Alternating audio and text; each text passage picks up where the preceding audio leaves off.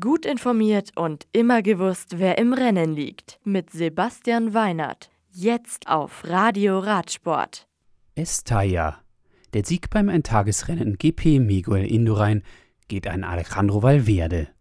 Das bereits zum 22. Mal ausgetragene Rennen in Spanien über 203 Kilometer gewinnt der Movistar-Profi vor den beiden Astana-Fahrern Alexei Lutsenko und Luis Leon Sanchez.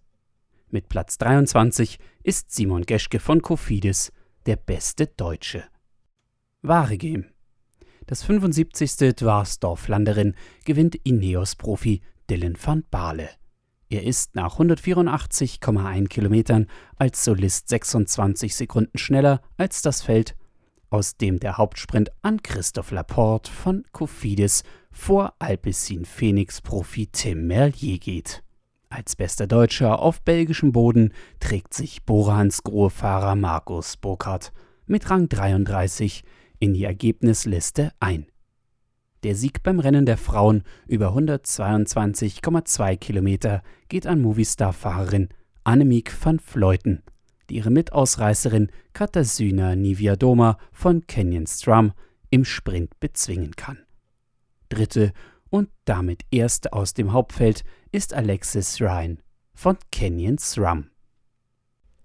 Die nächsten Rennen in der World Tour.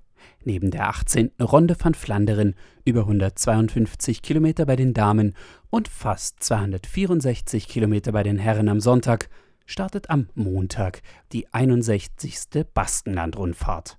Zum Auftakt findet bei der Rundfahrt im Norden Spaniens ein Einzelzeitfahren statt. Das ist 13,9 Kilometer lang und hat einen bergigen Kurs. Insgesamt ist die Rundfahrt fast 800 Kilometer lang und endet mit einer Bergankunft in Arate. Am 7. April, also am nächsten Mittwoch, können die weiblichen und auch die männlichen Profis beim 109. Scheldepries in Belgien zeigen, wer der beste Eintagesfahrer ist. Das Radio für Radsportfans. Im Web auf radioradsport.de